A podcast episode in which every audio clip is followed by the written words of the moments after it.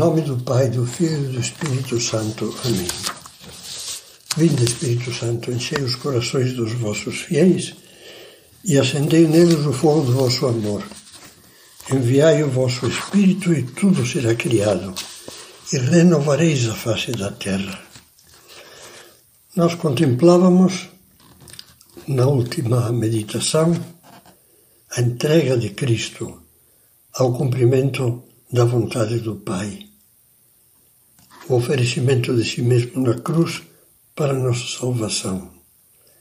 Era o desígnio amoroso da Trindade Santíssima.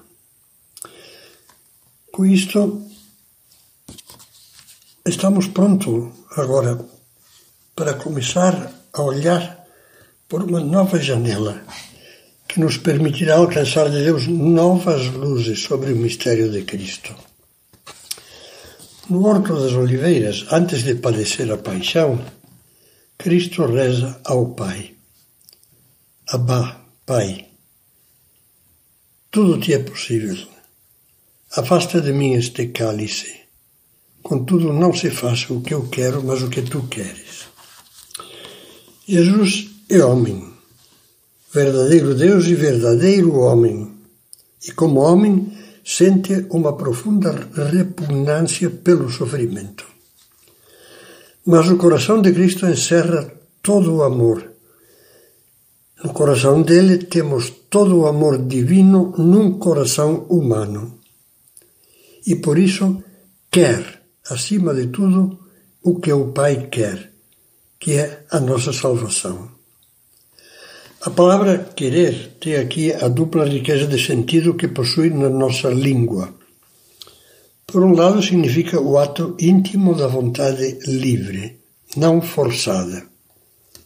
Por outro, expressa o bem-querer, o ato de amor. Ambos os sentidos estão presentes na alma de Cristo. Jesus Cristo quis a cruz livremente desejou-a com ardor. No Evangelho de São Lucas lemos as seguintes palavras. Jesus diz: Com um batismo de sangue tenho que ser batizado, isto é, mergulhado no martírio de sangue. E como trago o coração apertado até que ele se realize? Quer dizer que a cruz não caiu de repente sobre ele, como uma árvore que se atravessa inesperadamente no meio do caminho. Ele amou-a livremente, ofereceu-se a ela, abraçou, abraçou-a. Com que amor se abraça, comenta Monsenhor Escrivá, ao lenho que lhe há de dar a morte. O seu sacrifício redentor foi, pois, plenamente voluntário. A cruz foi o seu altar e Jesus encaminhou-se para ela como sacerdote, a fim de se oferecer a si mesmo como vítima. Cristo, de São Paulo aos Efésios, nos amou e por nós se entregou a Deus como oferenda e sacrifício de agradável odor. Uma expressão que no Antigo Testamento se reservava aos sacrifícios oferecidos a Deus, sacrifícios de animais vivos. A morte do Salvador, diz São Francisco de Sales, foi rigoroso holocausto que ele próprio ofereceu ao Pai para nossa redenção. Ainda que as dores e padecimentos da sua paixão tenham sido tão graves e fortes que qualquer outro mortal teria sucumbido a elas, a eles Jesus a Jesus não lhe teriam dado a morte se ele não o tivesse consentido. E se o fogo do seu amor infinito não tivesse consumido a sua vida. Ele foi, pois, sacrificador de si mesmo, ofereceu-se ao Pai, imolou-se no amor. Para que não tivéssemos disso a menor dúvida, pouco antes da paixão, Jesus disse de modo explícito ao povo em Jerusalém que o seu sacrifício era um ato de doação. Eu dou a minha vida. Ninguém a tira de mim. Sou eu que a dou por mim mesmo. Isso Jesus diz aplicando a si mesmo a parábola do bom pastor que acaba de narrar. O bom pastor que dá a vida pelas suas ovelhas. E na última ceia, atualizando já antecipadamente o mistério da paixão, que deixou, deixou perenamente presente no mistério da Eucaristia, deu-nos o seu corpo e sangue. O meu corpo que vai ser entregue por vós. O meu sangue que vai ser derramado por vós. Vemos, pois, que Deus ama a cruz porque nos ama a nós. E é mediante a cruz que quer manifestar-nos patentemente e inequivocamente a infinita grandeza do seu amor. Cristo sofre e morre por amor, escreve Javier Echevarria.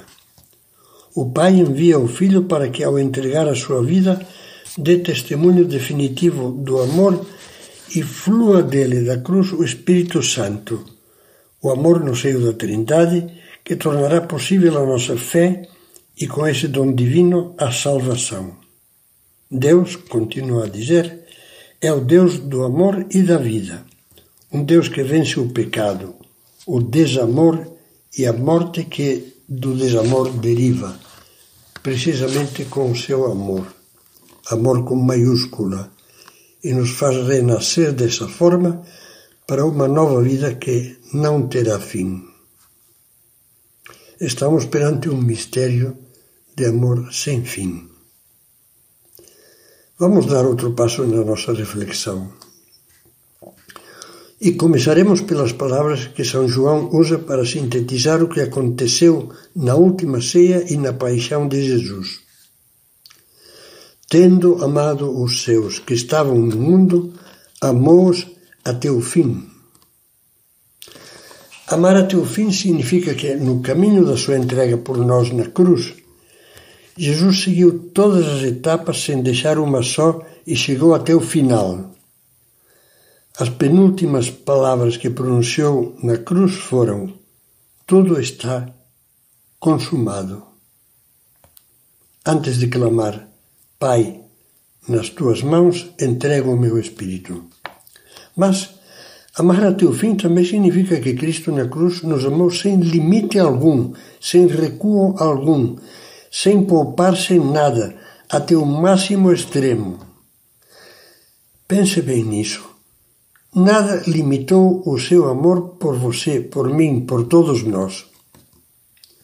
Não se deteve em barreiras. Não arredou nenhuma dor, nenhum sacrifício, nenhum horror. Acima do bem-estar, acima da sua honra, da sua vida, colocou a salvação dos que amava, de cada um de nós. Já pensamos no que é um amor ilimitado? Um amor que não depende de nada, nem exige nada para se dar por inteiro. O amor de Cristo começa sem que nós o tenhamos amado. Não é uma retribuição, é puro dom, pura doação. E chega até o extremo ainda que nós não correspondamos, melhor dizendo, no meio de uma brutal falta de correspondência. Nisto consiste o amor, esclarece São João na sua primeira carta. Não em termos nós amado a Deus, mas em que Ele nos amou primeiro e enviou o seu Filho para expiar os nossos pecados. A meditação da paixão, que nos faz tanto bem, nesse sentido é transparente nenhum sofrimento físico aparta Jesus da cruz. Basta que contemplemos como numa, sequência rápida de planos cinematográficos Jesus preso, amarrado, arrastado indignamente, esbofeteado, açoitado até a sua carne se converter numa pura chaga, coroado de espinhos, esfolado e esmagado sob o peso da cruz, cravado com pregos no madeiro, torturado pela dor, pela sede, pelo esgotamento. Nada o detém na sua entrega amorosa. Podemos projetar também em flashes consecutivos a sequência dos seus sofrimentos morais e perceber que tão pouco conseguiram afastá-lo de chegar até o fim.